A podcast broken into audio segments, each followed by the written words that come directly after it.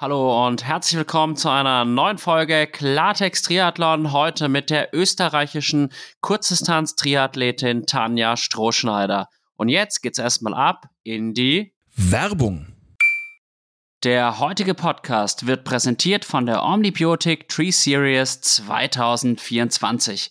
Freut euch auf ein neues Highlight im Triathlon Rennkalender. Nach dem großen Erfolg des Omnibiotic Apfelland Triathlons, der 2023 mit über 1300 Athletinnen und Athleten zu einem festen Termin im Rennkalender wurde, erweitert sich die Serie am 25. August 2024 um ein spannendes Rennen in Graz. Die zweitgrößte Stadt Österreichs wird erneut zur Bühne des Triathlons, wo Profis im PTO Silver Event mit Live-Übertragung und 25.000 Dollar Preisgeld gemeinsam mit allen Age-Groupern um die begehrten Finisher-Medaillen ringen erlebt. Das Schwimmen flussabwärts in der Mur, das Radfahren auf komplett gesperrter Strecke durch eine idyllische Landschaft und den Halbmarathon im Herzen von Graz.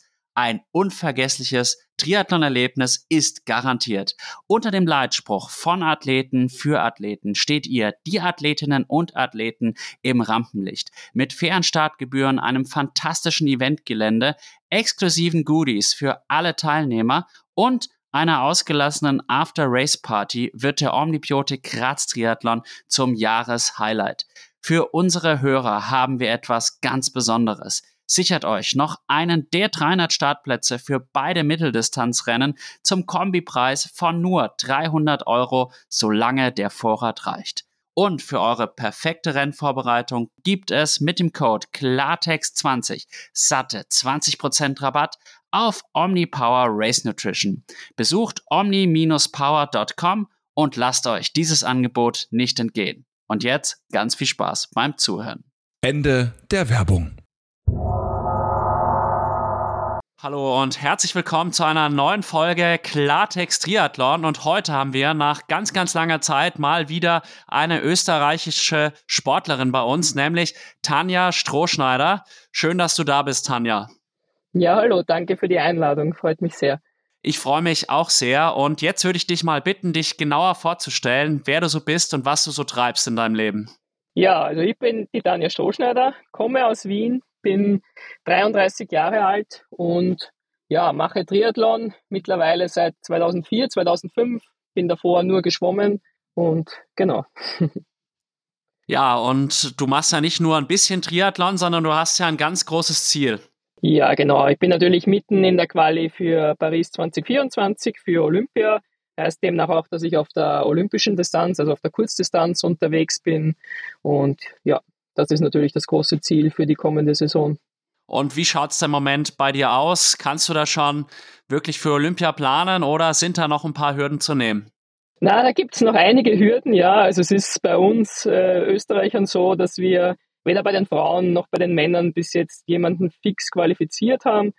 Äh, also es hat sich niemand qualifiziert bislang. Ähm, wir werden, so wie es ausschaut, zwei Plätze bei den Männern und bei den Frauen bekommen und da ist aber eben jetzt noch bis Ende Mai alles offen. Das heißt, die nächsten Monate werden jetzt noch sehr entscheidend und wichtig sein, dass man da noch gute Resultate bringt und sich eben einen Qualiplatz sichern kann. Genau. Und wie liegst du da im Moment so im Vergleich zu den anderen österreichischen Athletinnen? Ich habe mich natürlich im Vorfeld auch ein bisschen informiert, habe jetzt gesehen, dass die Lisa Perterer doch noch einige Positionen vor dir platziert ist. Ja, du sprichst da genau die, ich nehme ich mal an, die, das World Ranking. Also es ist bei uns ja ein bisschen kompliziert. Wir haben mehrere Rankings und so weiter. Das World Ranking, das stimmt, da ist die Lisa Perterer auf 1, dann ich auf 2 und dann die Julia Hauser. Und im Olympia-Ranking ist es derzeit aber so, dass die Lisa und die Julia vor mir sind und ich auf drei bin, ja.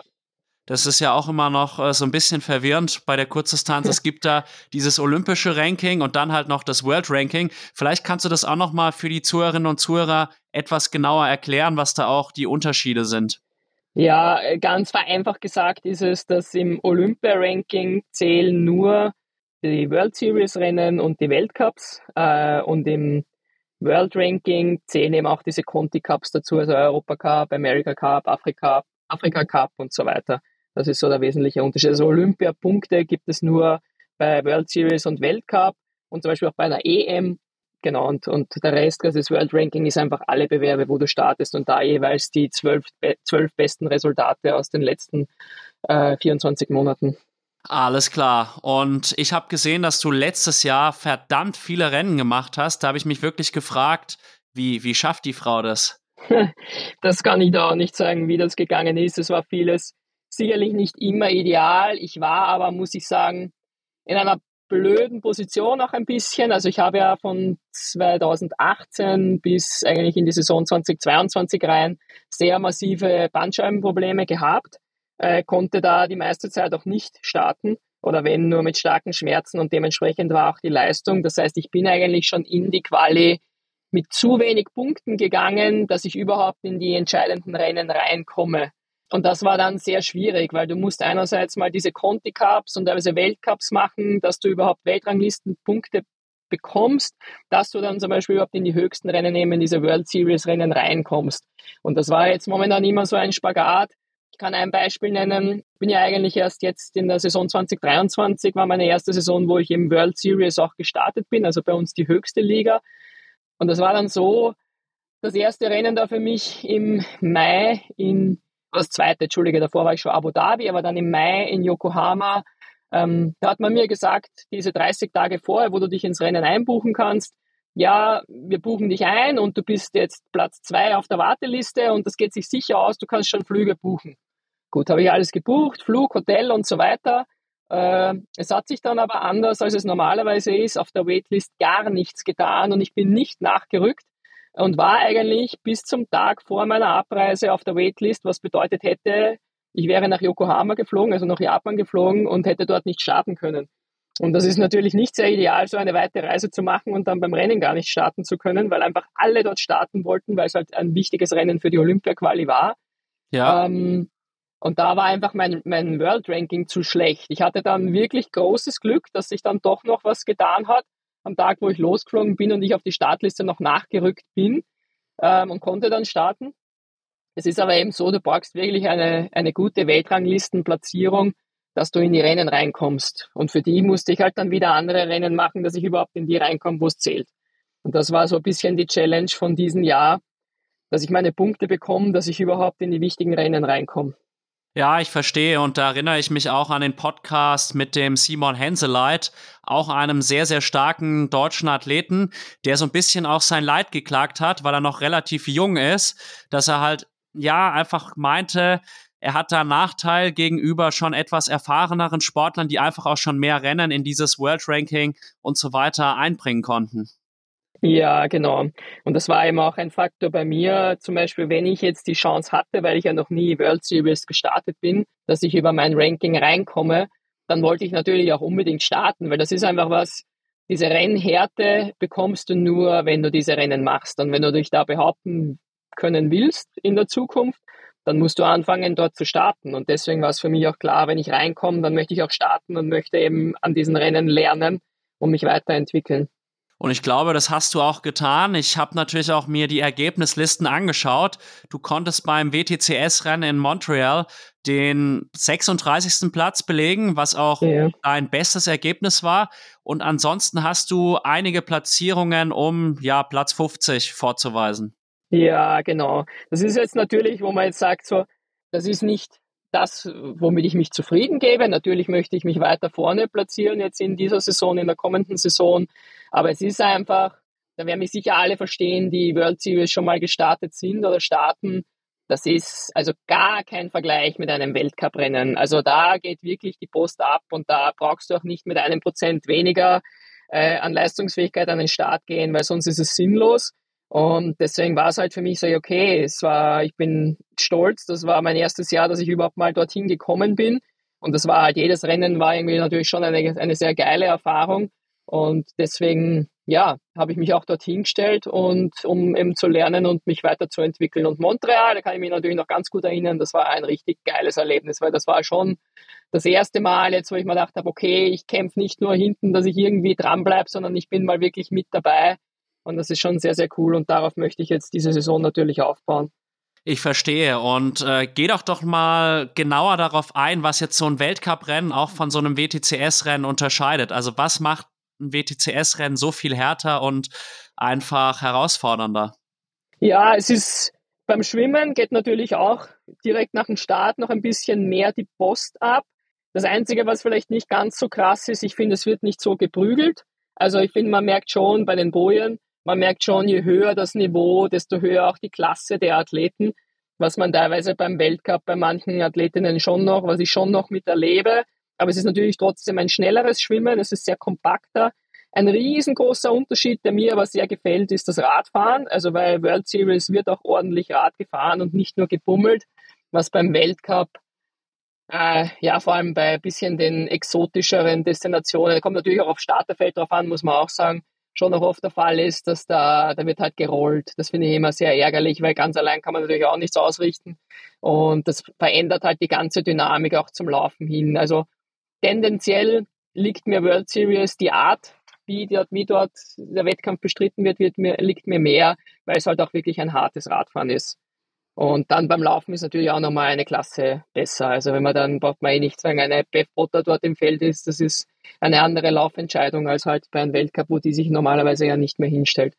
Ja, ich kann mich da auch ein bisschen in dich hineinfühlen. Ich starte meistens in der Bayernliga, also in Bayern dann. Und da sind die meisten Rennen auch mit Windschattenfreigabe und Rennrad. Und ja, wenn man da beispielsweise gut aus dem Wasser kommt, dann ist es eigentlich häufig so und du bist alleine, du musst halt dann erstmal warten, bis die Gruppe ist und dann ist es vielleicht irgendwie zehn Minuten hart, aber sobald dann eine größere Gruppe da ist, ist es dann eigentlich relativ easy und dann wird es eine Laufentscheidung, was mir jetzt persönlich nicht so entgegenkommt, aber cool, dass das bei der WTCS das Radfahren ein bisschen mehr gefordert ist und du dann da auch deine Stärke auf dem Rad mehr zeigen kannst. Das heißt, im Schwimmen da fehlen dir noch ein paar Prozent, um dann noch weiter vorne zu landen.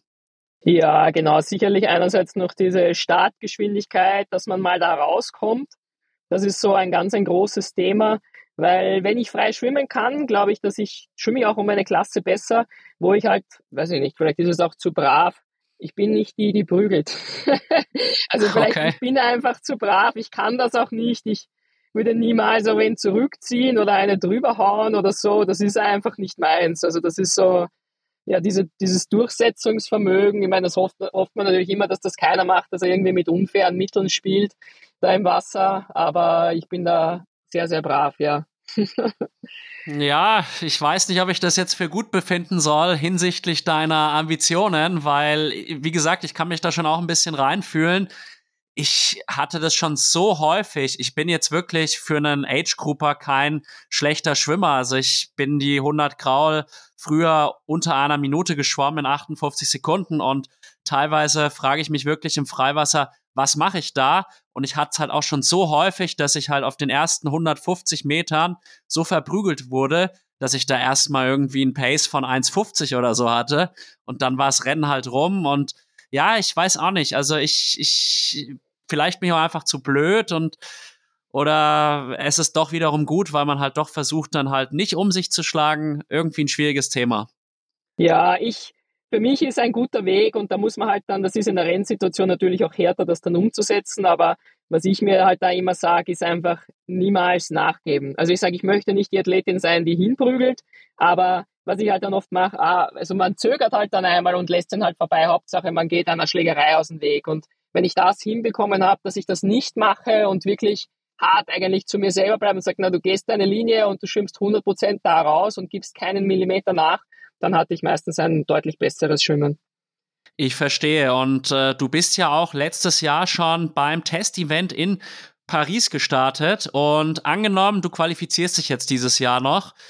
Wie hat dir auch dieses Rennen in Paris gefallen und welche Rückschlüsse konntest du aus dem Testevent ziehen?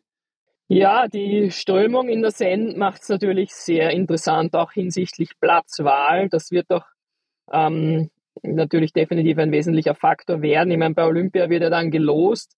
Da war es ja beim Test-Event, es ging ja nach dem Ranking. Somit hatten natürlich, wenn es starke Strömung gibt, haben die besser gerankten Athleten natürlich einen wesentlichen Vorteil. Ähm, das wird auf jeden Fall eine Challenge, die Strömung. Ähm, plus halt dann noch da muss ich jetzt vorsichtig sein mit der Verschmutzung von der Seine. Ich hatte ja massive Probleme danach. Also nach dem Einzelbewerb hat es mich ja gesundheitlich, ist es mir sehr schlecht gegangen. ähm, wegen einem verschmutzten Wasser. Ähm, und da waren auch dubiose Geschichten hinsichtlich äh, Wasserqualität, hinsichtlich der Werte. Ähm, ansonsten ist es dann der Radkurs, also das Rad- und Laufstrecke ist halt mitten im Zentrum.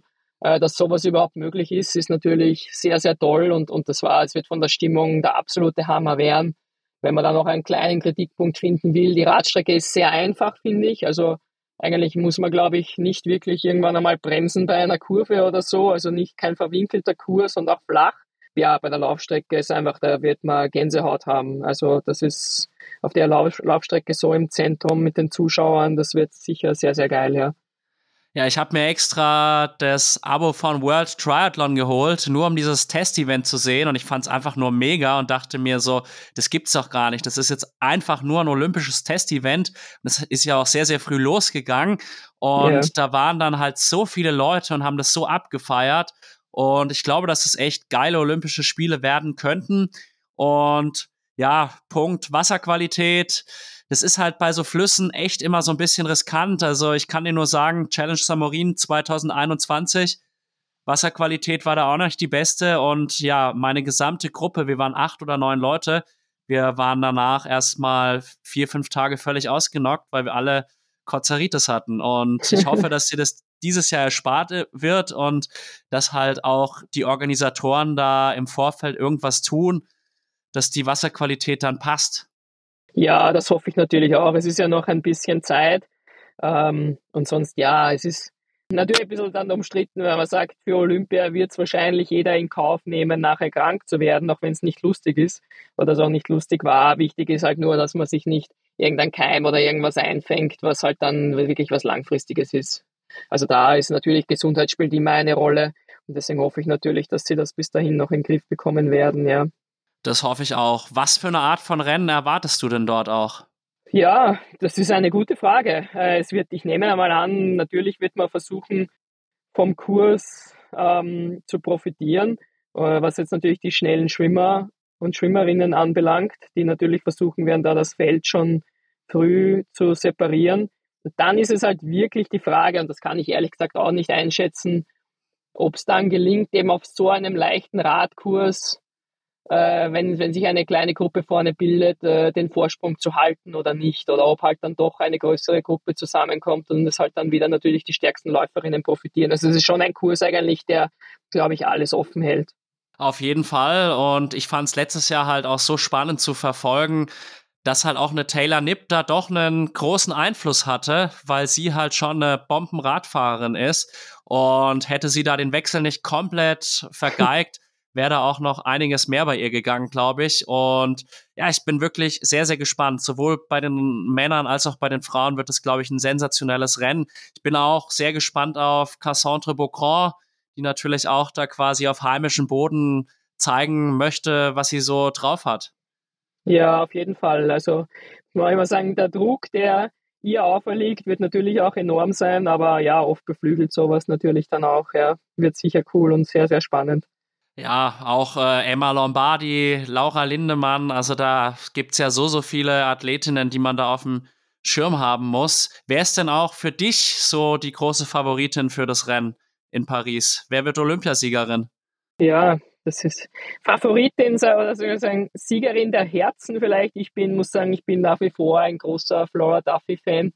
Äh, wird auch für mich wieder ganz toll, jetzt wenn ich demnächst, also nächste Woche nach Südafrika ins Trainingslager fliege äh, wo sie auch immer in Stellenbosch trainiert in den Wintermonaten, weil sie für mich einfach, natürlich von der Art her auch, aber sie ist halt schon eine Athletin, die ein Rennen so beeinflussen und bestimmen kann, wie ich sonst eigentlich noch nicht so oft erlebt habe, meiner Meinung nach. Nämlich auch mit dem Hintergrund, dass sie sicher von der reinen Laufleistung, also wenn sie einen reinen Zehner läuft, gehört sie sicher nicht. Also ist es wahrscheinlich kein Vergleich mit einer Beth Potter zum Beispiel oder auch mit einer Bogan.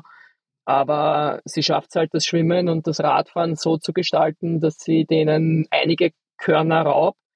Und das war, glaube ich, 2022 in Hamburg, wo sie ja. dann da die, die, die Beth Potter trotz Penalty im Laufen dann geschlagen hat und so. Also es ist schon, wo man sieht, okay, die weiß, wie sie ein Rennen angehen muss, dass sie trotzdem gewinnt, selbst wenn ihr manche Sachen vielleicht nicht in die Karten spielen oder so, das ist schon beeindruckend. Also wenn du nicht nur Rennen gewinnst, sondern auch eigentlich Rennen bestimmen kannst, das ist schon eine andere Liga nochmal, ja.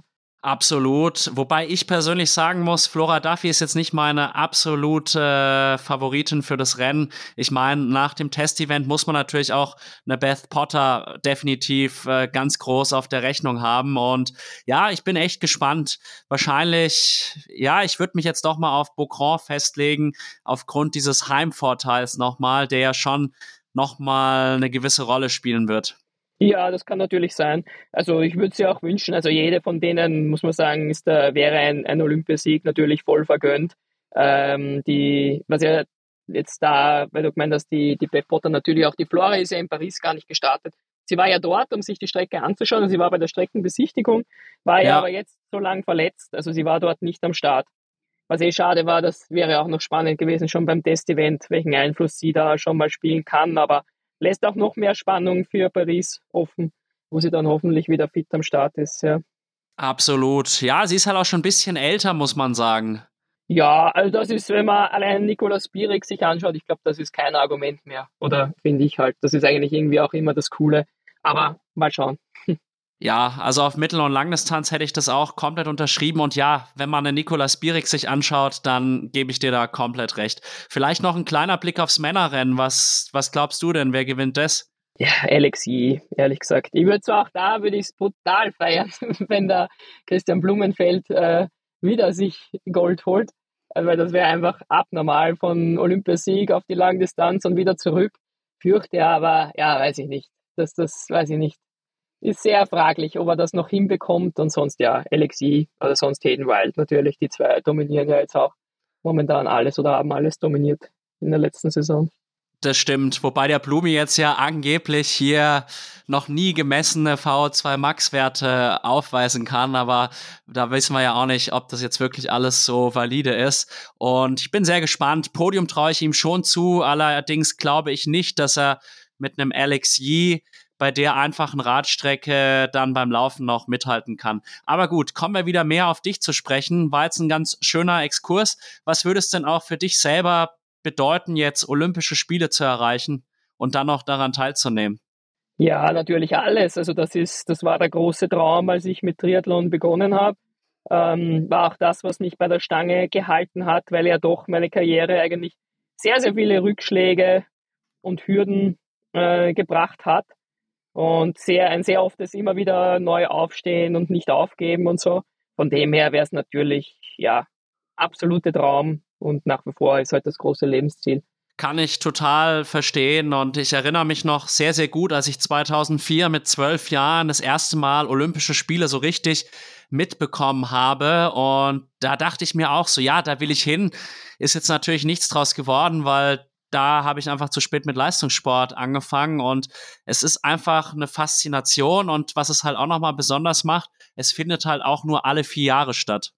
Ja, genau. Man hat ja jetzt sogar gemerkt nach Tokio mit dem einen Jahr äh, verschoben, äh, dass diese drei Jahre, es ist schon ein großer Unterschied. Es war sehr stressig.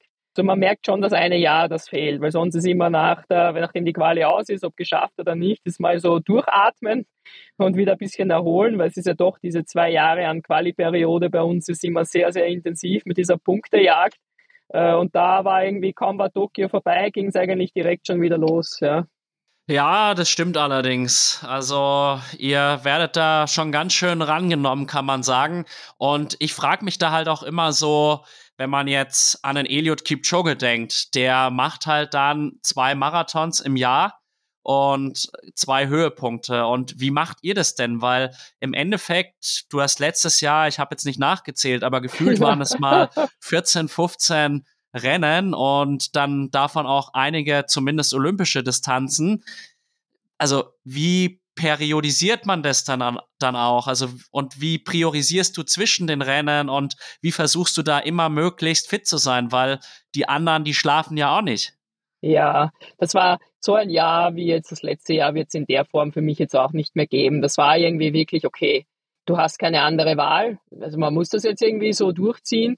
Natürlich waren vielleicht manche Rennen auch Fehlentscheidungen, aber es war immer so, ah, könnte, könnte aufgehen, dann hast du die Punkte oder willst du es erst gar nicht versuchen, dann war die immer so, okay, wir versuchen es. Und ich habe natürlich einerseits den Vorteil, dass ich sehr, sehr viel aushalte, äh, auch vom Training her, von den Belastungen und sehr gut und schnell regeneriere. Man muss aber auch ehrlich sagen, vor allem jetzt rückblickend betrachtet, ich habe sicher auch viel verschenkt, eben weil es gab keine Periodisierung mehr. Es war einfach ein Jahr Vollgas. Wir ziehen von Anfang bis Ende durch. Und da ist natürlich, also so richtige Peaks gab es nie. Deswegen bin ich da auch der Meinung, dass da jetzt für die nächsten Rennen auf jeden Fall noch was drin ist, weil ein Tapering in der Form gab es nicht. Es war einfach immer voll, voll raus. Manche Conti Cups hat man halt aus dem Training mitgenommen, aber ansonsten war da nie wirklich ein Saisonhöhepunkt und das möchte ich jetzt natürlich für die Quali-Rennen jetzt, die noch übrig bleiben, bis Ende Mai auf jeden Fall mal machen und dann auch nach der Quali, egal ob qualifiziert oder nicht, mir ganz speziell Rennen raussuchen, wo ich halt dann wirklich auch drauf hintepere und dann halt da ein bisschen mehr noch rausholen. Ja, geh doch da mal genauer drauf ein, wie jetzt so die Planung für die Quali aussieht. Welche Rennen möchtest du machen, musst du machen? Und wie sieht auch der Konkurrenzkampf jetzt in Österreich aus? Ja, also ich werde es so machen, ich fliege nächste Woche nach Südafrika, bin dort zwei Wochen, mache dann eigentlich als Vorbereitungsrennen einen Conti Cup in Südafrika, ähm, bevor es dann die Woche drauf das erste Mal wirklich wichtig wird in Abu Dhabi, wo das erste World Series Rennen sein wird fliege von dort dann wieder zurück nach Südafrika, eben hauptsächlich noch für ein Trainingslager und mache dort zum Abschluss dann nochmal einen Conti Cup, einfach nur für die Punkte und weil in Port Elizabeth ist das, das ist mein absolutes Lieblingsrennen. Dann komme ich nach Hause und dann werde ich die zwei Asienrennen machen. Das wird die World Series eben wieder in Yokohama sein und dann danach in Chengdu in China ein Weltcup. Also für die zwei Bewerbe, das wird dann wichtig hinsichtlich Olympia-Punkte nochmal. Und dann im Mai weiß ich, weiß man noch nicht genau, weil da gibt es dann an einem Wochenende den Weltcup in Huatulco in Mexiko.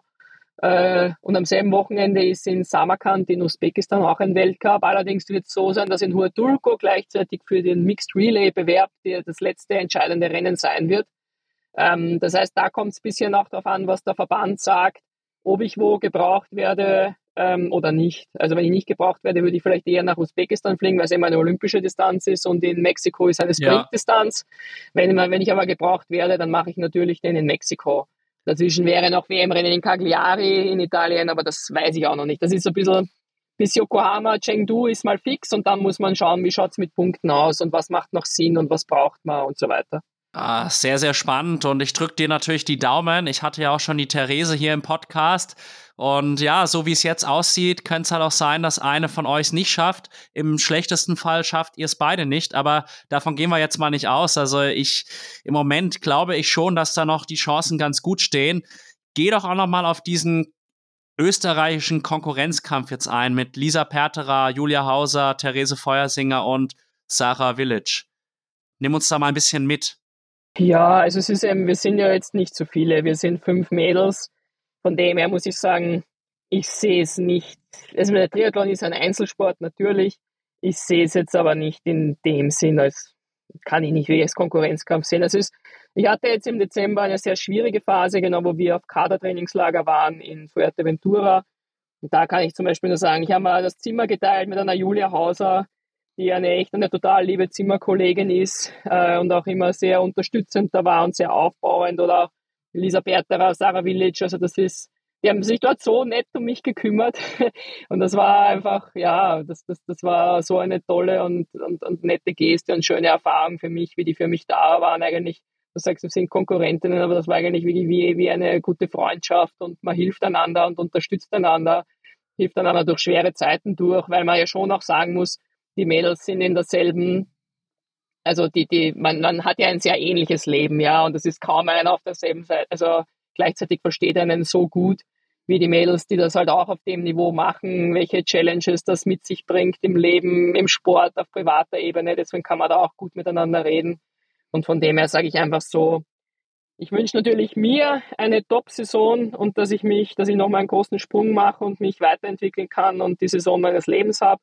Muss aber gleichzeitig auch sagen, ich wünsche denen genauso, dass sie einfach eine super Saison haben, dass es ihnen so aufgeht, wie sie sich das vorstellen. Und am Ende des Tages sage ich, das ist das Schöne am Sport, die Ergebnisliste wird es eh zeigen.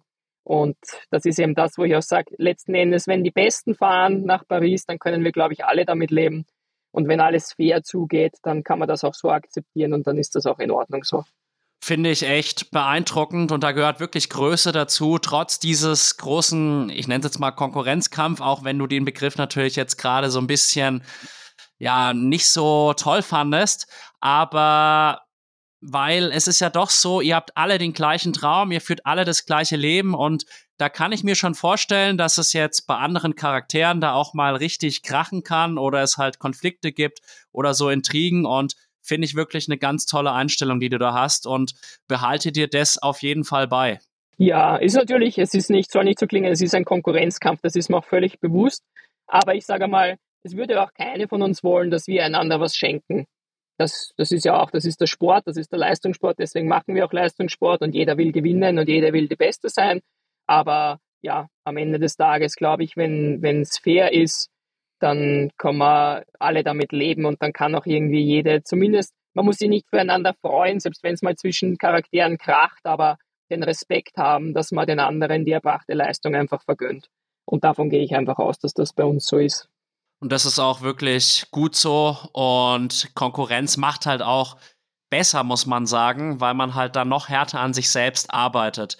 Und du bist ja jetzt vor allem auf der Kurzdistanz unterwegs. Ich weiß nicht, ob da auch noch mal in Zukunft eine Langdistanzkarriere geplant ist bei dir. Können wir vielleicht später noch drüber sprechen. Was macht denn auch für dich so diesen Reiz der Kurzdistanz aus? Ja, natürlich die Dichte. Ähm, dass es so unfassbar schnell zugeht. Also ein kleiner Fehler kann schon dein Rennen ruinieren. Das bedeutet natürlich auch immer viel Druck und Stress im Rennen, macht es aber auch spannend. Ähm, muss auch gestehen, dass ich deswegen, ich, mache jetzt doch 20 Jahre lang Triathlon, habe aber in meinem ganzen Leben mir noch keinen einzigen Ironman angeschaut. Das muss ich zugeben, weil es mich nicht reizt. Also das schaffe ich nicht. Das ist für mich ist halt irgendwie genau das, wenn da Minuten teilweise dazwischen sind zum Zieleinlauf, ohne dass ich jetzt die, die Leistung nicht respektieren würde oder schätzen würde, so soll es gar nicht drüber kommen, aber es ist, es, es, ja, es packt mich einfach nicht so, dass ich sage, boah, da habe ich Nervenkitzel oder so. Und das ist irgendwie bei einer olympischen Distanz anders. Also wenn da der Zielsprint entscheidet oder die Leute rennen im Sekundentakt rein, das ist einfach, ja, das ist sehr, sehr geil. Wobei auch natürlich die olympische Distanz oder Kurzdistanz sehr viele Nachteile hat. Was mir gar nicht gefällt, ist eben diese mittlerweile Taktiererei, dieses viel zu komplizierte Punktesystem. Kein Mensch kennt sich mehr aus. Ich fand die, die Einführung der World Series einen großen Fehler. Also ich hätte es besser gefunden, so wie es früher war, wenn wir weiterhin wie in so gut wie jeder anderen Sportart auch ein einziges WM-Rennen hätten. Und bei diesen Rennen wird dann der Weltmeister ermittelt, ähm, weil eben die Zuschauer kennen sich nicht aus. Und das ist auch medial ist es sehr kontraproduktiv für den Sport. Und es hat sich eben auch mit dieser verrückten Punktejagd so weit entwickelt, dass es nicht nur, nicht nur die Leistung zählt, sondern auch, wer kann sich das überhaupt leisten. Also eine, eine, ein Taktikspiel und ein großes finanzielles Spiel, weil da schon ja nicht alle mehr mitziehen können, weil diese vielen Reisen, das von den Kosten her ist explodiert einfach. Absolut, das muss man sich wirklich erstmal finanzieren können und dann muss man das ja auch organisieren und dann kommt ja noch hinzu, das ist ja kein Geheimnis, dass tendenziell auf Mittel- und Langdistanz viel mehr Geld verdient wird als auf der Kurzdistanz. Und es ist aber auch wirklich so ein bisschen das Problem, selbst für Insider wie jetzt mich, ist halt die Mittel- und Langdistanz irgendwie ein Tick zugänglicher, auch tatsächlich die Athleten sind etwas zugänglicher als bei der Kurzdistanz. Also das kann ich dir mal rückspiegeln. Ich krieg halt eigentlich von den Langdistanzlern kriegst du eigentlich sehr, sehr schnell eine Antwort, ob jetzt positiv oder negativ. Bei manchen Kurzdistanzlern, die fragst du an und da kommt halt gar nichts zurück. Und es ist jetzt dann nicht so, dass die jetzt irgendwie 100.000 Follower hätten wie du, sondern die krebsen halt dann auch mit 3.000 oder so rum. Und das macht's halt auch noch mal ein bisschen schwieriger, muss ich ganz ehrlich sagen, da den Zugang zu finden. Nichtsdestotrotz würde ich sagen, hat auch gerade München 2022 die EM der Kurzdistanz einen richtigen Push gegeben und ich habe es richtig abgefeiert, da live vor Ort zu sein, weil ich wohne ja ursprünglich in München. Ja, das war sicher ein geniales Rennen. Ich habe es damals im, im Fernsehen mitverfolgt. Ähm, dass, weil du sagst, dass die Kurzdistanzathleten nicht mal reagieren, das liegt sicherlich daran, dass für gewöhnlich der Langdistanzathlet äh, managt sich halt selber ne, oder hat halt ein Team rund um sich, das er sich selber aufgebaut hat. Der Kurzdistanzathlet ist halt doch meistens ein Kaderprojekt, so ein bisschen, wo einen auch je nach, mm, nach Nation natürlich mehr oder weniger abgenommen wird, aber man ist da halt mehr in einem System drin. Und ja, deswegen sind die Langdistanzler da sicher eher dahinter, ähm, auch mit Antworten und so weiter und das Ganze rundherum, das Management besser äh, im Griff zu haben. Und sonst, ja, ich meine, du gesagt hast, was natürlich ein Reiz ist, ähm, ist BTO. Also ich finde, die machen das sehr, sehr gut, auch medial. Also halt ist da einfach viel mehr dahinter, als was World Triathlon im Vergleich dazu macht. Also die sind da leider ein bisschen eingeschlafen und haben sich da auch in den letzten Jahren wenig überlegt oder wenig weitergebracht. Also das wäre auch für mich definitiv ein Reiz in der Zukunft, ja. Ja, heute ist ja der große Tag der Verkündung und ich bin sehr, sehr gespannt. Und wenn der Podcast dann rauskommt, dann ist wahrscheinlich schon zwischendurch ein anderer Podcast rausgekommen über die PTO-Rennen. Und die machen das einfach gut, weil die halt auch die Triathleten, die dort am Start sind, wie wirkliche Stars inszenieren. Und das gab es halt zuvor im Triathlon einfach nicht in dem Ausmaß zumindest. Ja, genau. Ein bisschen hat da ja eh Super League auf den kürzeren Distanzen auch mal vorgelegt, aber irgendwie ja, scheint World Triathlon, die sind das Schlusslicht. Also die lassen sich da auch nicht wirklich, keine Ahnung, be positiv beeinflussen und ziehen da mit oder so oder haben die falschen Leute für das angestellt. Ich weiß es nicht, da habe ich gar keinen Einblick. Aber es ist es ist schon schade, äh, aber ich, ich, denke schon, ein Anfang wäre da auch mal mit dem ganzen Quali-System ein bisschen aufzuräumen und da für die Zuschauer Klarheit zu schaffen, weil jetzt, also nicht mal, wenn ich jetzt in Österreich schaue, nicht mal Leute, die selber sehr ambitioniert bis hin zu professionell vielleicht früher mal oder auf der Halb- und Langdistanz Triathlon betrieben haben und noch aktiv sind, die fragen mich dann oft, ah, Weltcup ist nicht dasselbe wie World Series. Und ich sage, na, das ist ein großer Unterschied. Also da wäre es für, die, für den Normalo, sage ich mal, äh, hätte es mehr Wert, wenn ich sage, ah, ich bin übrigens beim Weltcup Elfte geworden. Ähm, weil er sagt, ah, echt, der war toll. Also du sagst, ich bin in Montreal 36. geworden. Aha, der Ding. Also dass jetzt Montreal dafür von der Leistung her wahrscheinlich fast gleichwertig wäre, das versteht der ja gar nicht. Also von der persönlichen Leistung von mir, ja. Deswegen. Absolut. Und wenn man jetzt WTCS hört, da hat man ja erstmal überhaupt gar keine Idee, wofür steht denn das jetzt? Und dann klingt das andere halt World Cup. Da denkt dann jeder an den Biathlon-Weltcup oder an den Skisprung-Weltcup und da denken die genau. Leute halt, wow, das ist was, die hat was drauf und dass der 36. Platz dann bei der WTCS mehr wert ist, das ist halt dem einen oder anderen dann gar nicht so richtig bewusst. Ja, genau. Das ist halt ein bisschen ein Problem bei uns, ja. Naja, aber du bist ja auch so ein bisschen eine Ausnahme auf der Kurzdistanz. Also du bist ja schon auch ein gewisser Social Media Star, kann man sagen. Und warum gehst du dann einen anderen Weg als viele deiner Konkurrentinnen auf der Kurzdistanz? Ja, es ist passiert, sage ich mal. Na, es war schon so. Ich habe schon gern Instagram damals schon gemacht, auch wo ich noch unter 10.000 Follower hatte. Ähm, tatsächlich ist es dann einfach mit diesen berühmten, unter Anführungszeichen mehr berühmt, halt in der Szene, in der Bubble, in der ich mich bewege, vielleicht bekannten äh, Transformation-Foto, ähm, wo ich da in einem halben Jahr 10 Kilo abgenommen habe, eben mit dem Verweis, dass es mit drei bis viermal mehr Essen war als davor. Das ist damals einfach durch die Decke gegangen und dann hat mich der Algorithmus halt geliebt Heißt natürlich nicht, dass einem alles zufällt, aber ich habe dann natürlich nach wie vor versucht, von der Qualität guten Content zu produzieren, auch wo die Leute was mitnehmen können und war da immer sehr aktiv und dann ist das Ganze halt so gewachsen und das ist halt, wenn man sich eben anschaut, die Kosten im Triathlon auf der Kurzdistanz, dann muss man das auch finanzieren können und da muss ich den Großteil auch selber aufstellen. Also es ist nicht bei uns so, dass der Verband da alles übernimmt oder dass man sich um nichts sorgen muss. Und bei mir war auch wegen einem Hörfehler eben Bundesheer und Polizei leider nie ein Thema. Deswegen musste ich da immer schon ein bisschen auf Zack sein und habe gesagt, okay, dann natürlich auch um für Sponsoren nicht nur durch Leistung, sondern auch medial attraktiv zu sein, werde ich das auch nutzen, weil ich halt dann natürlich dann auch einen Wert äh, bieten kann. Und es wird dir auch helfen für die Karriere nach der Karriere, weil man erlebt es doch häufig, ich habe es auch im Schwimmen mitbekommen, da waren wirklich Leute, die haben Vollzeit gearbeitet, waren dann noch bei Europameisterschaften und Weltmeisterschaften im Schwimmen am Start, aber die haben letztlich mit dem Schwimmsport keinen einzigen Cent verdient, wo die auch sicherlich selber schuld waren ein bisschen, weil sie halt nicht erkannt haben, dass man halt durch Social Media, wenn man das geschickt anstellt, wirklich sich ein gutes Standbein aufbauen kann. Und da kann ich dir an der Stelle erstmal nur gratulieren. Natürlich hattest du auch ein bisschen Glück mit diesem Foto, was dann viral gegangen ist. Ja, das stimmt schon. Das war schon heftig, ja. Es war auch, meine, es ist schon, man muss immer, es klingt dann so, ah ja, hat 111.000 Abonnenten, war cool. Ich meine, es ist nicht nur cool, weil es ist, wir sagen immer scherzhaft, ich hoffe, man, man versteht jetzt den Wiener Schmäh dabei, mit den Followern steigt auch immer die Anzahl der Wahnsinnigen. Also man hat nicht nur, es, es sind nicht nur dann immer die schönen Seiten und alle, die man auf die Schulter klopfen oder so. Das soll es auch natürlich nicht sein, aber es ist, Social Media kann auch ein sehr ekelhafter Ort sein, sage ich mal. Ich nehme da gern bei uns das, das Thema Dominik Thiem im Tennis her, also was der für Kommentare, wenn er mal ein Spiel verliert oder so, oder wenn mal was nicht so läuft, unter seinen Postings hat, das ist auch weit unter der Gürtellinie. Ähm, das soll auch nicht sein, aber das ist halt leider hat sich das so entwickelt. Man ist halt so leicht zugänglich und es ist, wird halt auch jedem so leicht gemacht, seinen Ballast einfach abzuwerfen.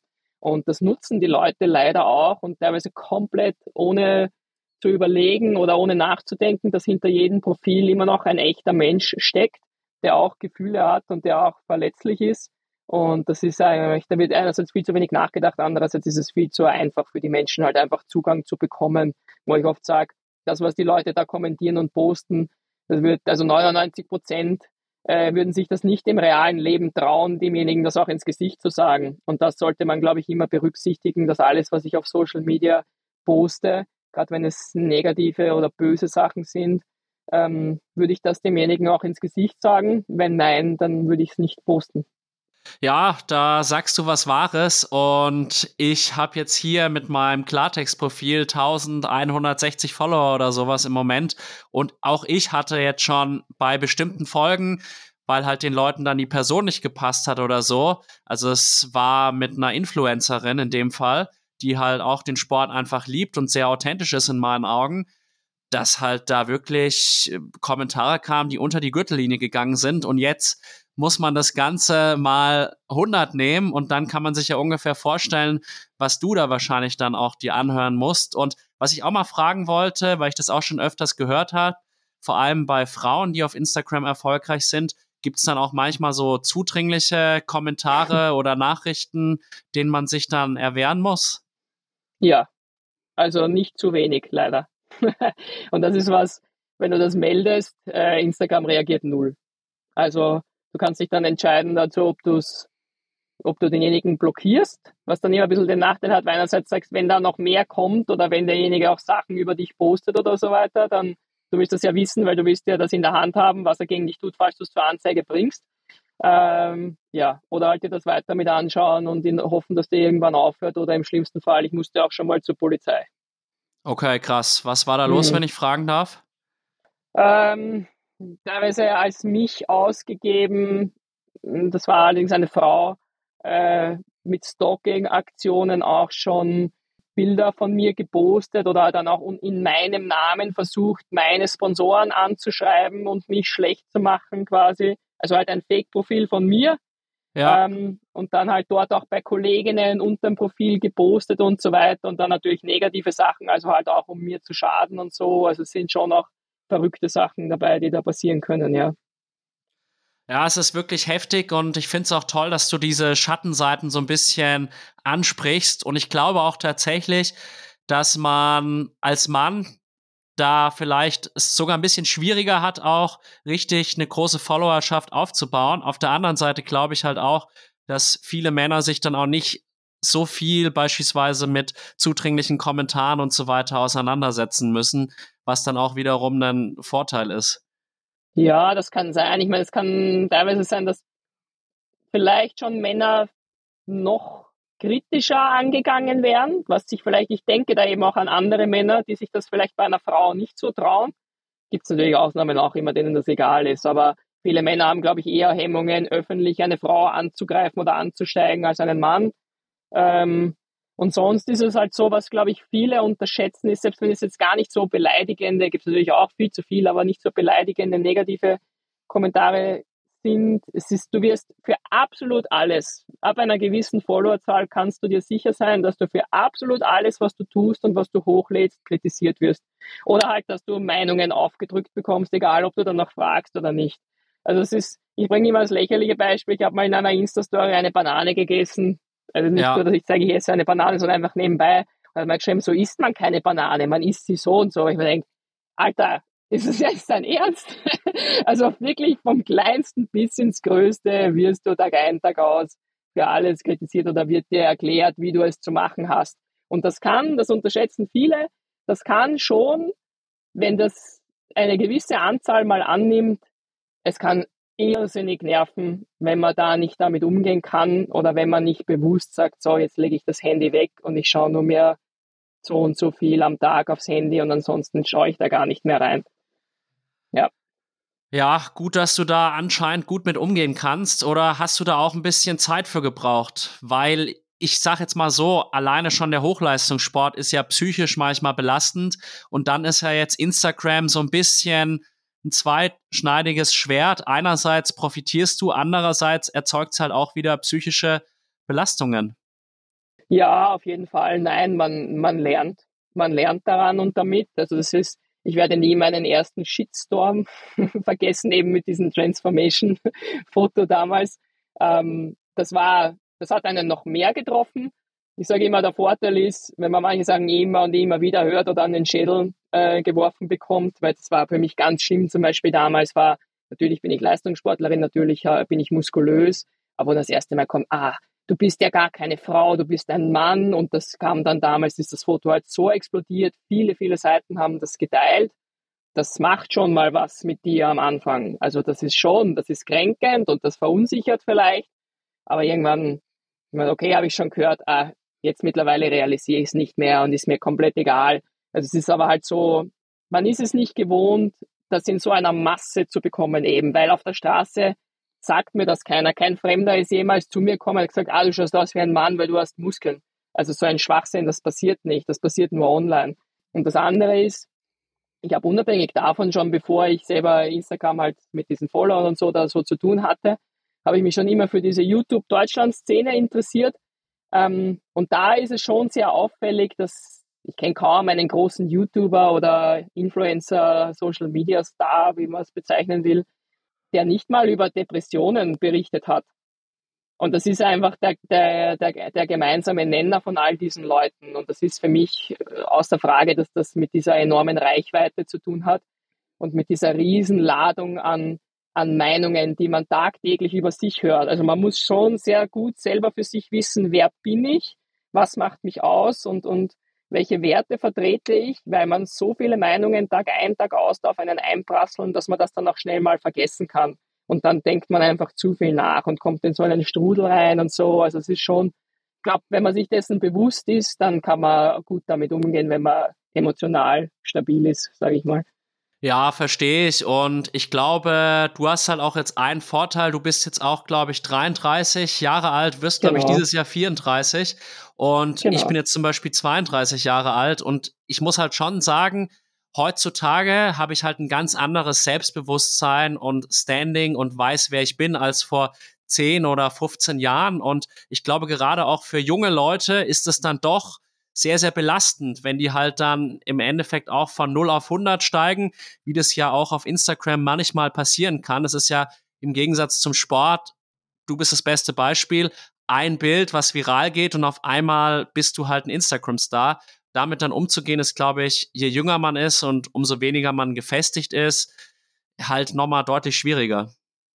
Ja, genau. Und, und natürlich auch, deswegen ist mir das auch immer ein Anliegen und ich hoffe, dass das auch so rüberkommt. Ähm, ich spreche solche Sachen halt auch an, weil ich eben genau das eigentlich dann da ein bisschen auch, wenn ich anderen helfen kann, dann mache ich das, das auch gerne und dann möchte ich das, dass ich auch auf solche Sachen eben gerne hinweise, weil, weil es ist auch nicht schön, natürlich, wenn ich sage, ich muss mich da jetzt nicht im Podcast hersetzen und muss sagen, ah, nämlich hat das schon fertig gemacht damals, wo wir Männer geschrieben haben, ah, du bist ja ein Mann, weil du hast Muskeln.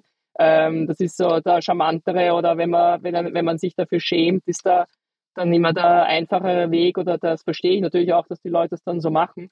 Ähm, das gar nicht zu erwähnen, sondern man frisst das halt in sich rein und denkt sich, oh Gott, hoffentlich hört das keiner oder sieht das keiner oder so. Aber ich sage das halt, was da für Wahnsinnige da draußen herumrennen und dass da keiner einen Meter überlegt, was er eigentlich über einen anderen sagt oder wie er zu einem anderen ist oder nicht. Und ja, ich finde einfach, es ist wichtig, diese Dinge anzusprechen, weil wenn andere sehen, ah, schau, der geht's auch so oder die hat auch damit zu kämpfen oder es liegt nicht an mir, das liegt an der Gesellschaft oder halt an der Art, wie Social Media einfach funktioniert oder wie es dazugeht, dann ist es einfach einfacher, mit solchen Dingen auch umzugehen.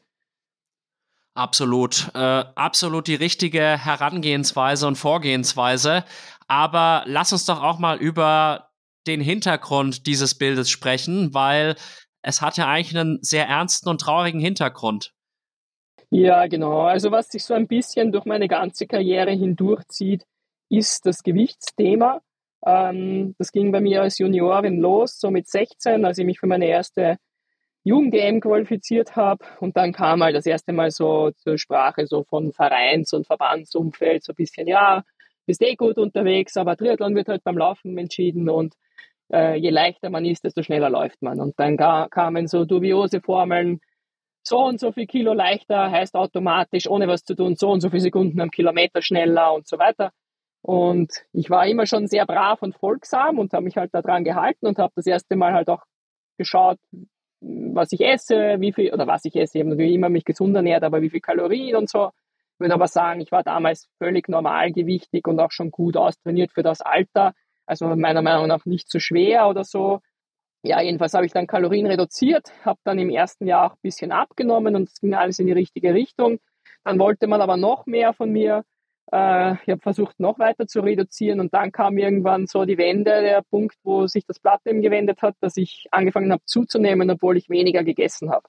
Und da war natürlich in meinem Umfeld Katastrophe, um Gottes Willen, du hast zugenommen, du musst sofort wieder abnehmen, das kann nicht sein. Und dann habe ich weiter Kalorien reduziert und ich habe weiter zugenommen. Und so ist dann ein bisschen, ist das so eine Spirale geworden. Und leider hat mir niemand geglaubt, als ich gesagt, dass, als ich gesagt habe, dass ich wirklich wenig esse und aufpasse und schaue. Ganze ist halt dann so weit gegangen, dass ich unter 1500 Kalorien am Tag gegessen habe und aber immer weiter zugenommen hat. Aber also mit der, die Spitze war dann so circa 80 Kilo bei einer Größe von 1,76 Zentimeter. Also da war ich sicher natürlich zu schwer und zu dick, wobei ich war halt sehr schwammig und aufgedunsen. Also mein, ich habe mir damit einfach komplett meinen Stoffwechsel kaputt gemacht. Und da hat mir niemand geglaubt, dann war ich wirklich eine lange Zeit halt ja die Dicke, überall hat man über, über mich gelacht und auf mich gezeigt und hinter meinen Rücken, aber das bekommt man natürlich alles mit. Und bin dann auch aus dem Kader geflogen, weil meine Körperkonstitution nicht den geforderten Richtlinien entsprochen hat, obwohl ich damals zu dem Zeitpunkt die sportlich die Kaderkriterien erfüllt hatte, bei den Wettkämpfen trotzdem noch, ähm, war aber nur mehr fertig und kaputt und, und komplett überfordert mit allem. Und dann bin ich eben zu meinem Ernährungsdiagnostiker, mit dem ich jetzt noch immer zusammenarbeite, ein Schweizer, dem Jürg Hösle gekommen. Und natürlich bin ich wieder voll in Panik, der hat mich vermessen und ich habe mir gedacht, ah, jetzt höre ich wieder, ich bin viel zu dick und alles und ja, hat dann die Werte vor sich liegen und schaut mich an und sagt, Mädel, du bist schwer unterernährt. Und das war halt ein Moment, den werde ich nie vergessen, weil es war einfach ein Moment der Erleichterung. Gleichzeitig habe ich gedacht, was ist mit dem? Ist der eigentlich verrückt? Ich habe zu ihm gesagt, ja, aber Jürg, schau mich an. Also das ist alles aber nicht unterernährt. Und er hat mir halt das dann erklärt mit meinem Stoffwechsel und dass ich irrsinnig viele Entzündungen und Wasser im Körper habe und deswegen auch so aufgeschwemmt bin. Und so ist das dann entstanden. Also er hat mich dann das drei- bis vierfache essen lassen nach einem Ernährungsplan und ich habe halt dann in innerhalb von einem halben Jahr über 10 Kilo abgenommen. Und da ist eben dann dieses Foto auf Instagram dann entstanden, was durch die Decke gegangen ist, weil ich halt das dann einfach der Welt mitteilen wollte. Einfach, dass ich sage, hey, schaut, es geht nicht darum, möglichst wenig zu essen und den ganzen Tag zu hungern, weil ich habe da jahrelang nur mehr Hunger gehabt jeden Tag und war komplett am Ende. Ähm, sondern es geht darum, den Körper ordentlich mit Energie fürs Training zu versorgen, weil dann ist man auch leistungsfähig und gesund vor allem. Ähm, und, und das war halt eine ganz eine wichtige Message oder auch Erfahrung für mich, die ich halt teilen wollte, weil das ein irrsinniger Leidensweg damals war und Leidensdruck, ja. Ja, kann ich mich total reinfühlen und ich habe richtig Mitleid mit dir, wenn du es so erzählst, weil ich kann mir vorstellen, dass es psychisch eine ganz, ganz harte Zeit für dich war. Und ich muss halt leider sagen, auch ich habe das in meiner sportlichen Karriere erlebt. Also jetzt nicht bei mir selbst, aber das halt über andere Athletinnen und Athleten, selbst im Schwimmen, wo ja, sage ich mal, Körpergewicht rein logisch gesehen noch weniger eine Rolle spielt vielleicht als jetzt beim Laufen, wo halt gesagt worden, ja, der oder die ist zu fett, deswegen schwimmt der so langsam oder so, wo man da mhm. halt auch wieder sagen muss, ein Marco Koch war einer der besten, ist immer noch einer der besten Brustschwimmer auf der Welt und der ist jetzt sicherlich nicht irgendwie äh, extrem dünn, ja. Und Blumenfeld ist auch wieder ein super Beispiel, dass es halt auch mit, sag ich mal, normalen Maßen geht äh, und nicht mit irgendwie extrem dünnen Maßen.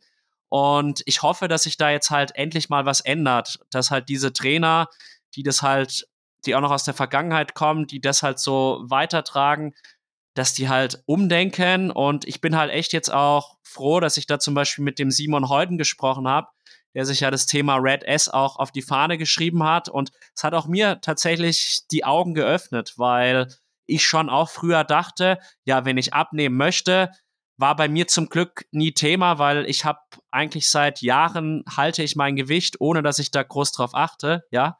Und das Gewicht hat für mich nie eine große Rolle im Leben gespielt. Aber nichtsdestotrotz, also das hat mir echt die Augen geöffnet, dass man halt auch zunehmen kann, weil man halt zu wenig isst.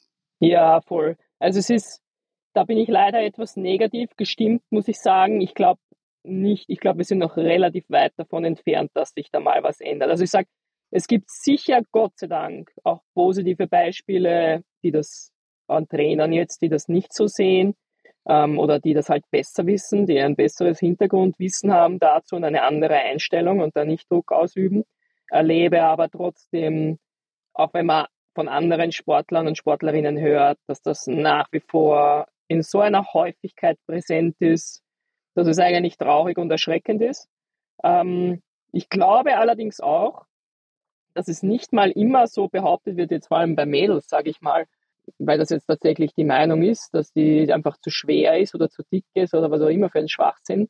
Ähm, dass das Gewicht grundsätzlich eine Rolle beim Laufen spielt, ist natürlich ein Faktor, aber halt nicht so, wie halt alle immer tun, es ist das Wichtigste und das Entscheidendste, weil das ist Blödsinn.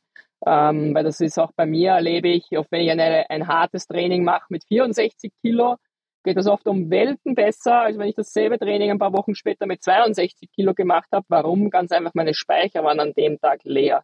Also das ist immer so, wo du sagst, das sind zwei Kilo, klingt jetzt viel, aber das können so solche anderen Gründe sein, warum das gerade so ist, dass jetzt nicht immer zwei Kilo mehr ist, nicht immer zwei Kilo Fett mehr oder halt, ja, es heißt nicht automatisch, auch heute bist du sicher langsamer, weil du bist zwei Kilo schwerer. Ähm, sondern ich glaube, das wird auch oft einfach gesagt, weil es für einen Trainer, wenn der nicht weiß, warum die, die, Sportlerin heute die Leistung nicht erbracht hat, sei es im Training oder im Wettkampf, es ist eine ganz einfache Ausrede. Der Trainer muss sich nicht selber hinterfragen.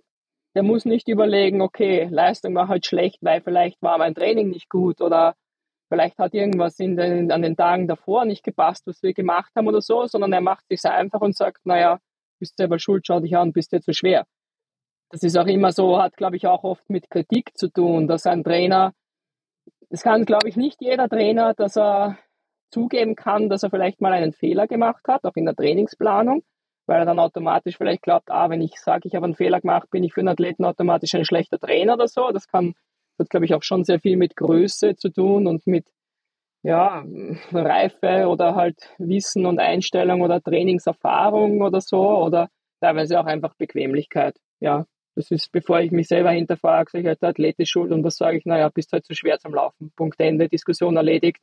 Die, die Last liegt jetzt beim Athleten und ich muss mich damit nicht auseinandersetzen. Ja, und das ist halt wirklich traurig, weil Fehler gehören ja auch zum menschlichen Leben dazu. Und ich bin ja Lehrer, insofern auch sowas wie ein Coach. Und ich glaube, was tatsächlich meine Schüler an mir schätzen, ist, dass ich halt auch mal sage, okay, das habe ich schlecht gemacht oder das war mein Fehler.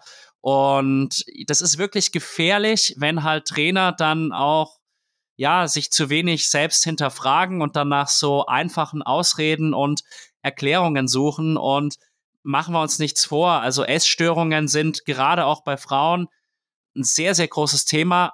Ich weiß, dass es auch einige Männer gibt, aber ja, auch allgemein jetzt so im Leistungssport, nicht nur im Triathlon, gerade auch so Trailrun, Laufen, ich kenne wirklich einige sogar persönlich, die mir gesagt haben, sie haben eine Bulimie gehabt oder eine Magersucht oder haben es letztlich immer noch, weil es ist ja auch zum Beispiel die Magersucht ist ja eine Erkrankung, die eigentlich rein psychisch nur ganz, ganz schwer wegzubekommen ist.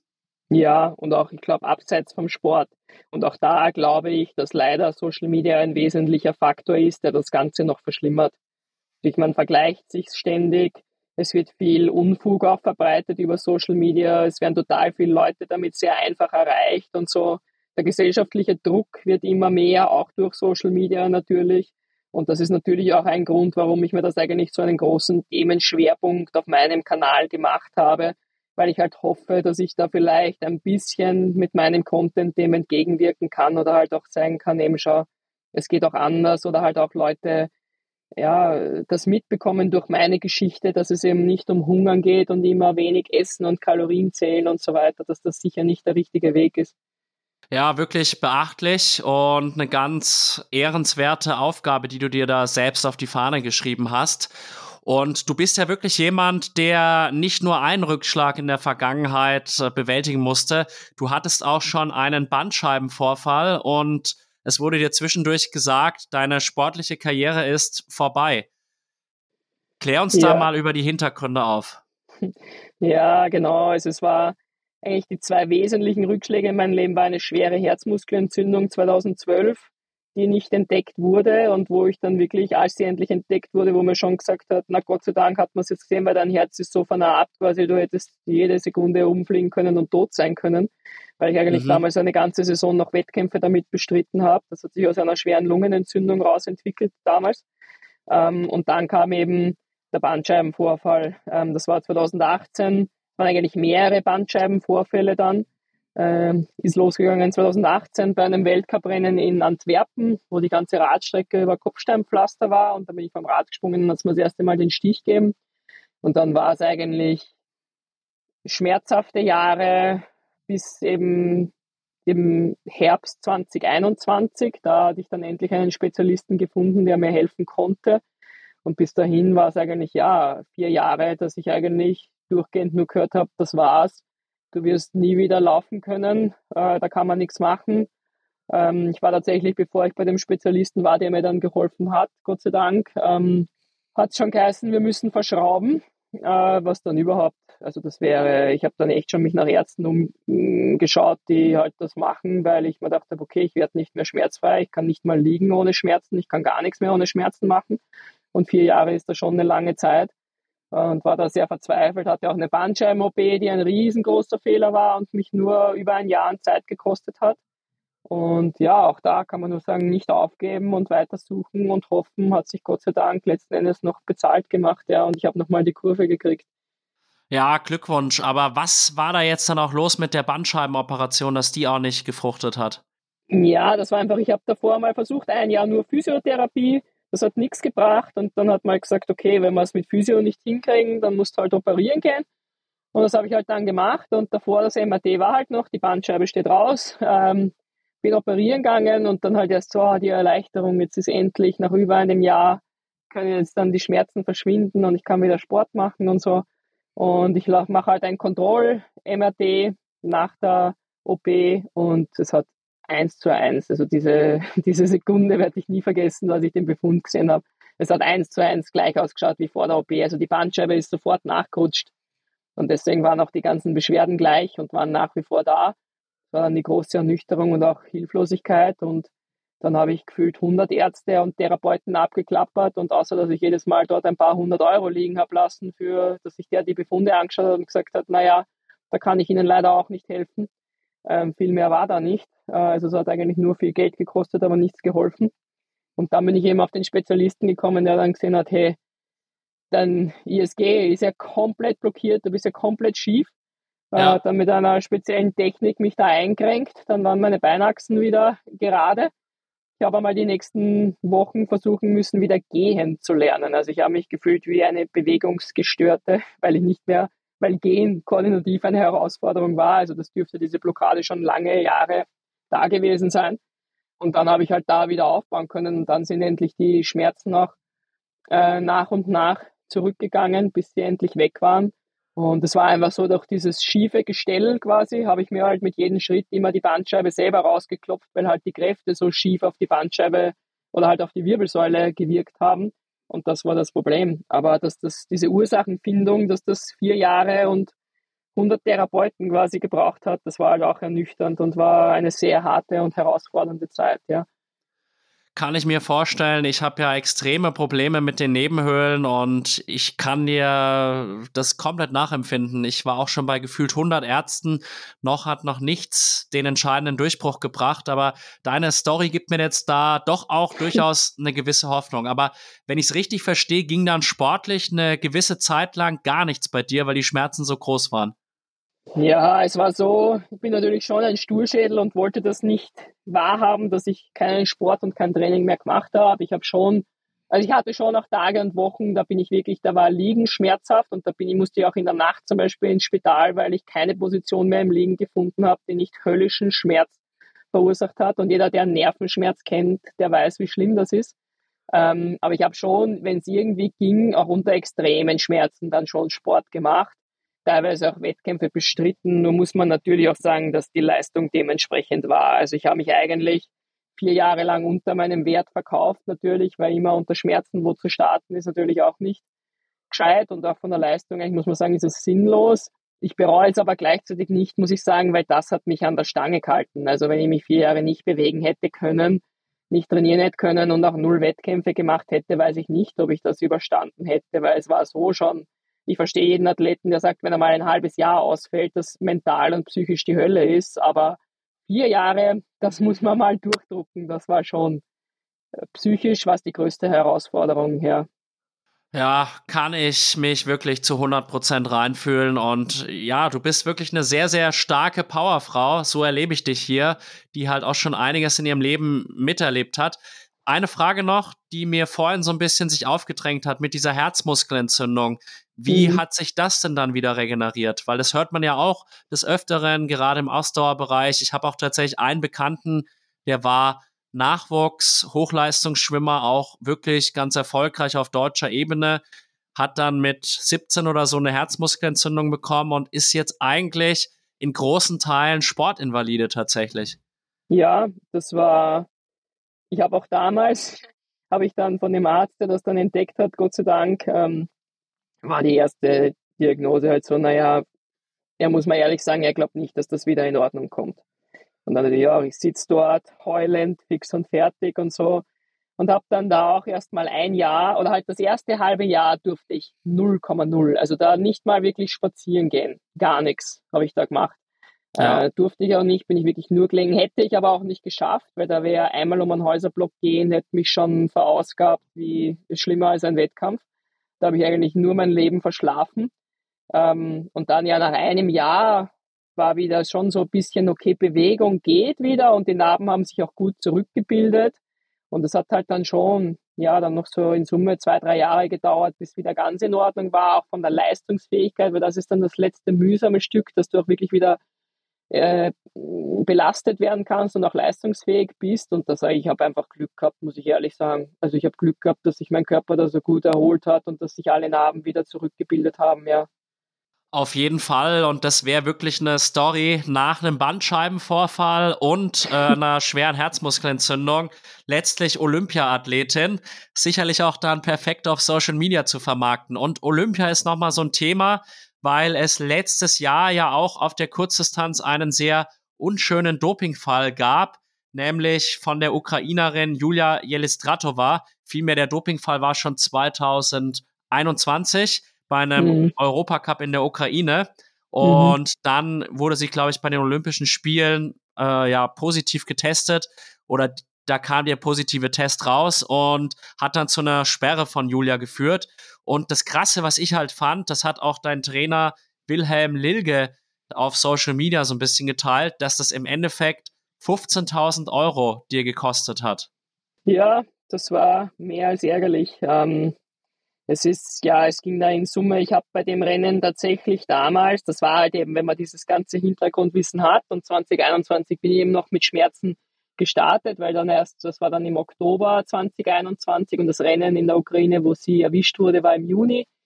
äh, war ich erst bei diesen Spezialisten.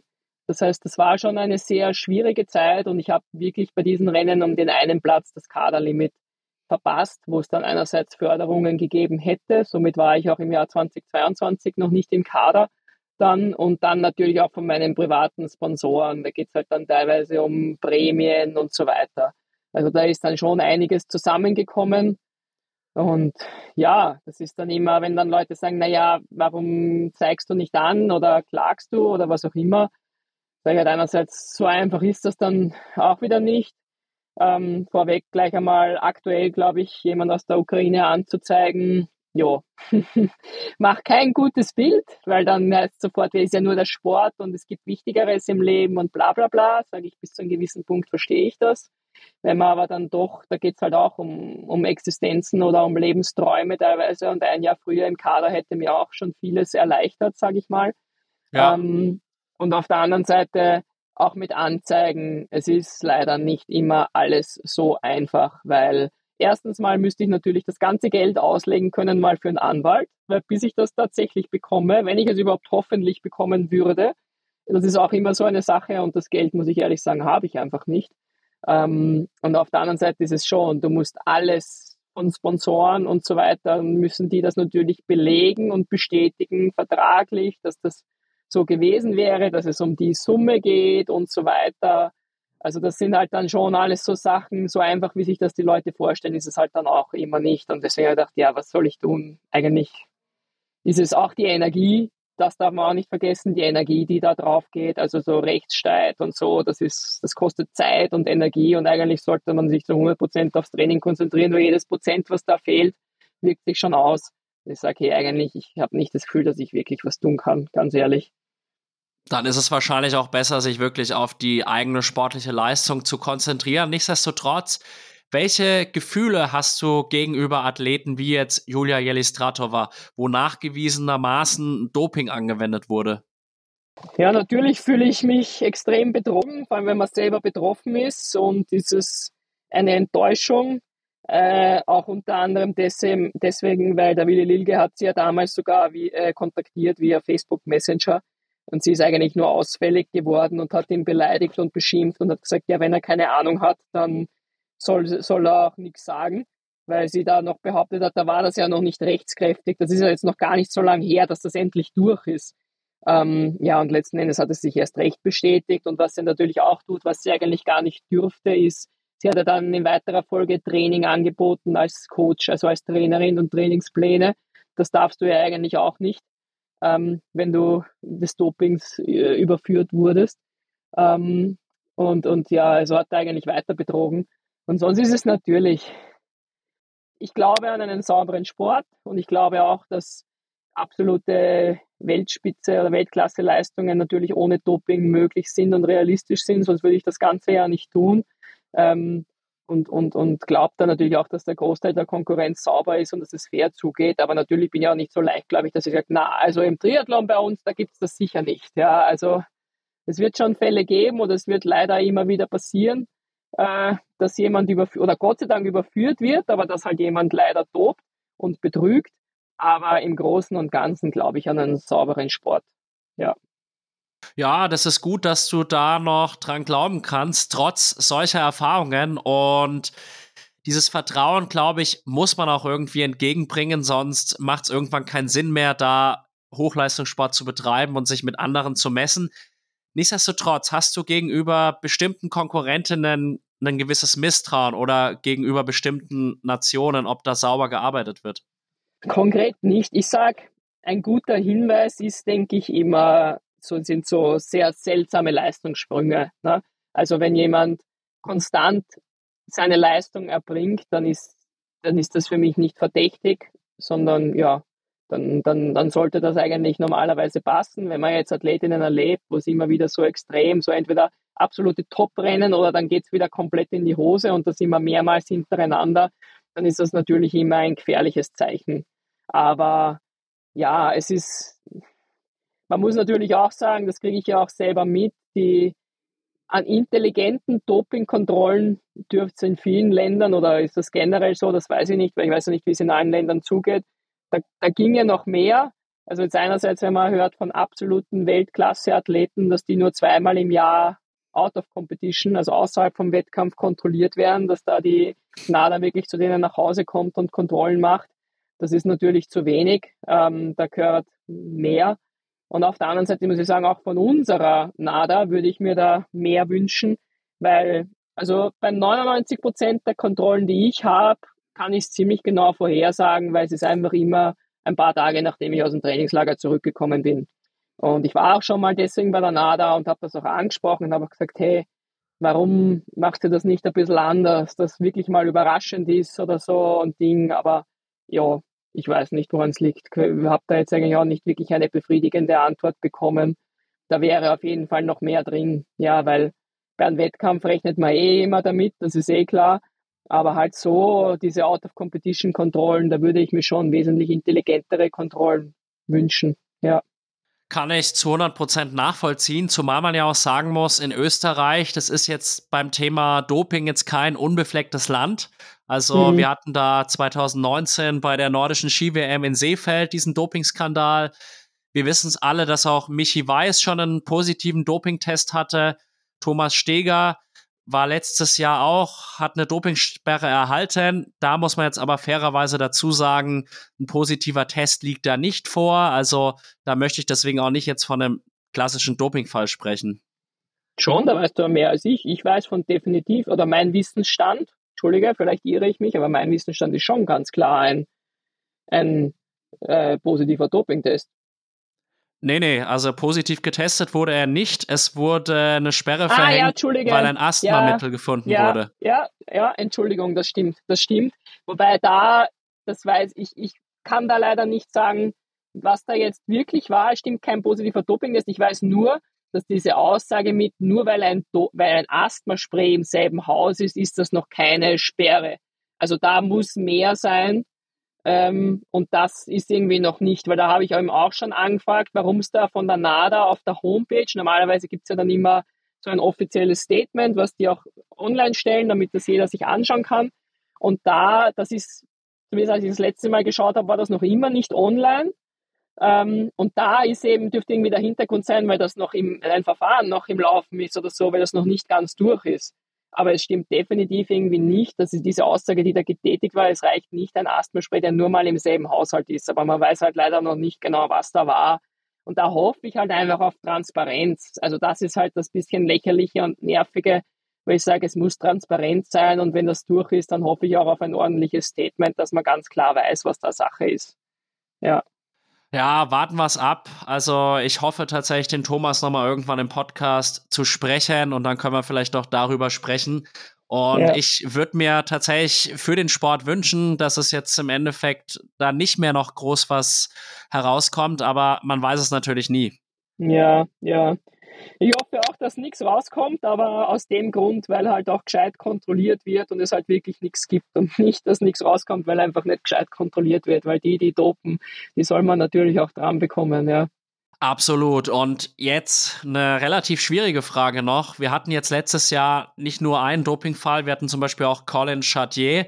Und wie sagst du denn, sollte man mit Dopern nach einem positiven Dopingbefund auch umgehen, weil ich habe halt schon auch gemerkt, dass das die Meinungen da weit auseinandergehen. Und ich muss jetzt auch zum Beispiel sagen, bei einem Michi Weiß, der hat früher gedopt, aber jetzt sage ich halt auch mal, jetzt ist seit acht oder zehn Jahren da nichts mehr Neues hinzugekommen. Da muss ich halt dann auch irgendwann mal sagen, okay, jetzt, jetzt ist mal gut, der hat seine Strafe verbüßt, jetzt muss ich den wieder normal behandeln. Aber ich habe da auch gemerkt, so auch im Austausch mit meinen Followern, dass diese Meinung, die ich da jetzt vertreten habe, relativ polarisiert hat und auch einige gesagt haben, nee, geht gar nicht, einmal Doper, immer Doper, der gehört für immer gesperrt, so. Und da würde mich halt auch deine Einschätzung jetzt ja. interessieren, wo du jetzt ja selber auch Profiathletin bist und jetzt im Fall Jeli Stratova auch selbst negativ betroffen warst.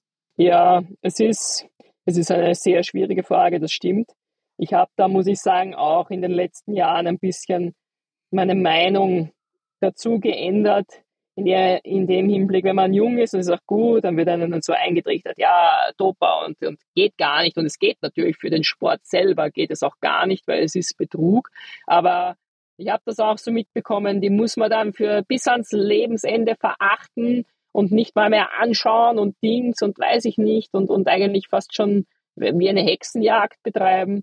Und das geht wiederum zu weit. Das ist für mich, ist, ich habe da eine sehr weiß nicht, sozial-menschliche Komponente in mir, wo ich sage, wo ich das auch schon erlebt habe beim Florian Lienhardt zum Beispiel. Das war ein großer Schock für mich damals, ähm, als das rauskommen ist, dass er auch erwischt wurde, weil dann habe ich eigentlich kurz davor erst beim Wettkampf kennengelernt und er und die ganze Familie war super nett und alles und da habe ich dann das erste Mal überlegt, dass ich sage, okay, ich kann diesen Menschen jetzt nicht verachten oder hassen, weil es ist, der Sport ist die eine Seite für mich, die menschliche Seite ist eine andere. Und ich glaube, wo man differenzieren kann, aber das muss jeder für sich selber entscheiden, ist irgendwo, wie geht dieser Mensch dann danach mit dem Ganzen um?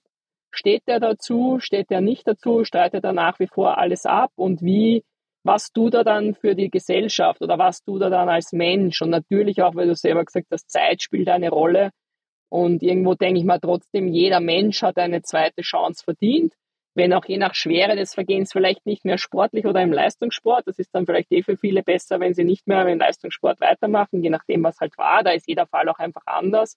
Aber rein menschlich, ich sage mal, viele, also wenn man mit, ein, mit einer Gefängnisstrafe vergleicht, wenn er seine Strafe abgesessen hat, hat er nachher auch wieder die Chance, dass er in die Gesellschaft sich einbringt. Also es ist immer so, wo ich sage, was tut derjenige nachher? Also eine Elisabeth Niedereder zum Beispiel aus dem Laufsport, die halt sagt, na, ich habe eigentlich so quasi, na, ich habe eh nichts getan oder halt das versucht so ein bisschen zu verharmlosen und direkt munter weitermacht für ihren Verein und mit Training und so, als ob nichts gewesen wäre.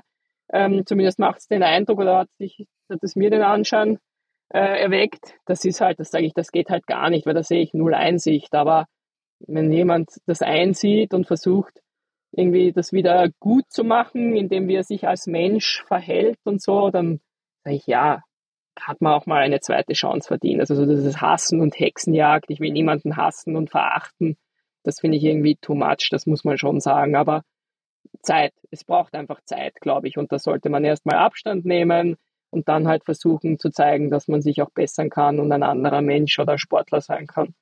Das ist so ein bisschen mein Zugang. Das ist eine sehr differenzierte Meinung und da sind wir wirklich ziemlich auf einer Ebene und ich glaube, man muss halt auch wirklich so ein bisschen die einzelnen Fälle auch nochmal anschauen.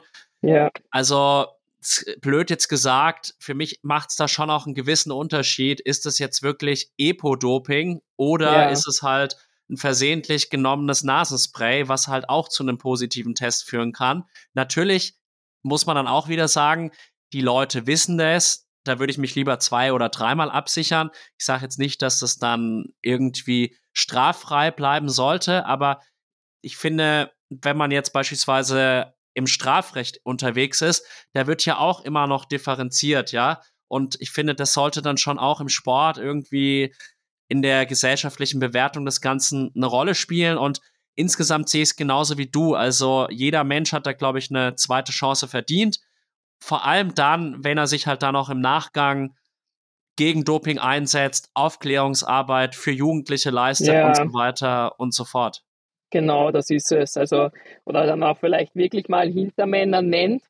Also die, die dann wirklich komplett auspacken und wirklich alles tun, um sich da zu bessern, Aufklärungsarbeit betreiben und, und, und. Das ist für mich ein ganz ein großer Unterschied. Ja, also das sind halt, aber ich glaube, am besten trifft es, wie du es schon auch gesagt hast, jeder Fall ist da anders und ich glaube, gerade das macht es wirklich aus, dass man jeden Fall auch einzeln betrachten muss und dann sich entscheiden muss, wie geht man damit um. Absolut. Und ich glaube, das sind jetzt eigentlich ganz gute Schlussworte. Und wo geht's denn jetzt bald für dich hin? Du bist jetzt ein paar Tage in Wien und dann? steht das nächste genau. Trainingslager an. Ja, genau. Also nächste Woche dann zum Wochenende fliege ich nach Südafrika für zwei Monate im Trainingslager und von dort gibt es dann eben auch schon die ersten Wettkämpfe den ersten wichtigen Rennen in Abu Dhabi dann im März.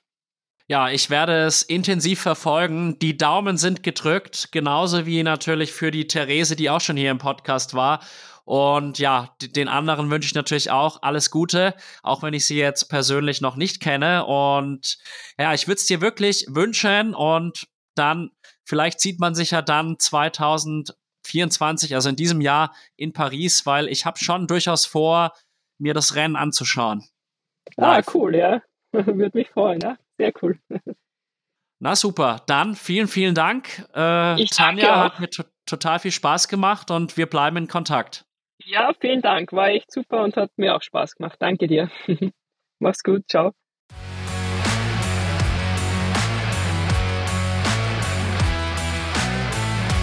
Ich hoffe, dass euch der heutige Podcast mit Tanja Strohschneider genauso viel Freude bereitet hat wie mir. Wie könnt ihr diesen Podcast unterstützen? Zum Beispiel, indem ihr uns eine positive Bewertung auf den gängigen Podcast-Plattformen hinterlasst, den Podcast euren Freundinnen und Freunden weiterempfehlt oder aber eine kleine Kaffeespende via PayPal an die E-Mail-Adresse iaswim@web.de hinterlasst. Vielen Dank dafür und wir hören uns dann ganz, ganz bald wieder. Und jetzt geht's nochmal ab in eine kurze Werbung. Ich hab's euch ja schon am Anfang der Folge gesagt. Zögert nicht mehr lange und meldet euch am besten für beide Mitteldistanzrennen von Omnibiotik an. Einmal dem Apfelland-Triathlon und einmal dem Graz-Triathlon. Ihr werdet es nicht bereuen. Es sind wirklich zwei unvergessliche Events. Und damit ihr perfekt vorbereitet seid, deckt euch mit den Produkten von Omni Power ein. Sie sind wirklich hochverträglich und damit könnt ihr definitiv nichts falsch machen. Und in dem Sinne, wünsche ich euch weiterhin viel Spaß beim Zuhören und bis ganz bald, euer Alex. Ende der Werbung.